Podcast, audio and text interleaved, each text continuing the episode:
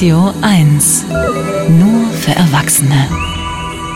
Ja, du hattest das jetzt gerade schon erwähnt. Vor zwei Jahren hat der Mann sich das schon mal angetan und jetzt startet unser Fahrradexperte Henrik Barth schon wieder beim Ötztaler Radmarathon. Das heißt 230 Kilometer, vier Alpenpässe, insgesamt 5500 Höhenmeter. Oh und wenn all das nicht schon schlimm genug wäre, diesmal hat er auch nur einen Monat Vorbereitungszeit. Rad and Roll. Fahrradexperten auf Radio 1 mit Henrik Barth. Guten Morgen, Henrik. Guten Morgen, ihr beiden. Hallo. Also wir haben es gesagt, vor zwei Jahren hattest du zwei Monate Vorbereitungszeit, jetzt nur einen Monat. Wie redest du dir das jetzt schön?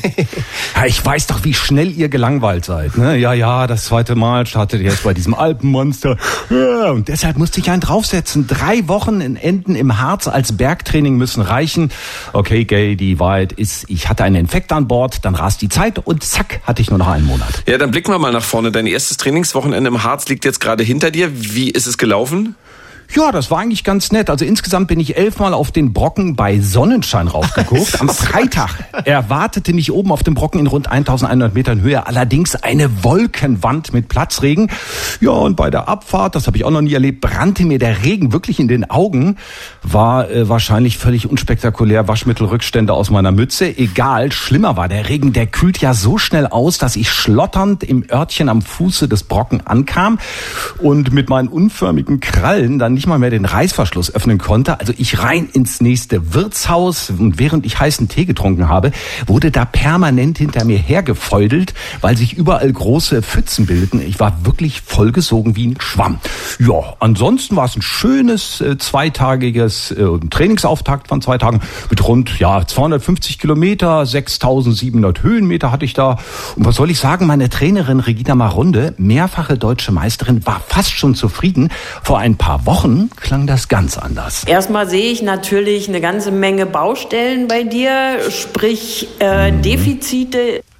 Ja, jetzt aber war sie fast schon angetan von meiner Trainingsmethode Holzhammer. Du bist ja schon immer jemand gewesen, der die Holzhammer-Methode nutzt und die vielen Höhenmeter und Kilometer dann im Hauruck-Verfahren absolviert. Das sollte man sich nicht als Vorlage nehmen, wenn man in einem Trainingszustand ist mit wenig Grundlage, weil das verkraften wirklich nur Leute wie du.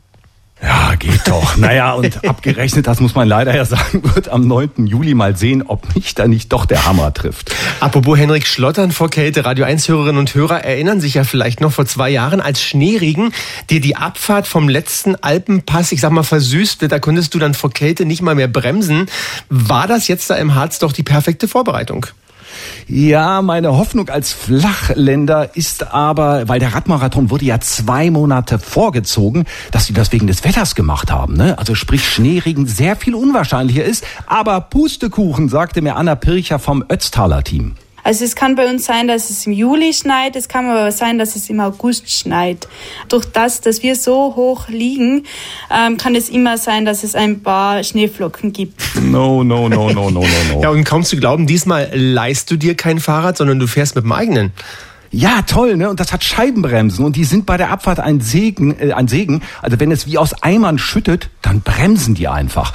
Und obwohl ich das schon mehrfach selbst in dieser Rubrik gepredigt habe, war ich selbst wieder wie beeindruckt, wie wenige Millimeter die Sitzposition ändern. Nochmal Regina Marunde. Oftmals denkt man, man muss mindestens einen Zentimeter in die eine oder andere Richtung, um irgendwas zu merken aber der Körper reagiert eben auf Abänderungen im Millimeterbereich. Ja, und in meinem Fall habe ich nur wenige Millimeter den Lenker erhöht, fühle mich jetzt deutlich wohler.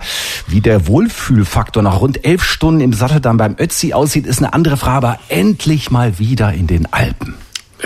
Du hast sie echt nicht alle. Beim Ötztaler Radmarathon am 9. Juli mit einem Monat Vorlauf startet Hendrik Barth und er nutzt dafür die Holzhammer-Methode.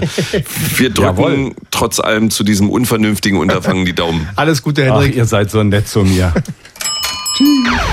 Rock'n'Roll. Fahrradexperten im schönen Morgen.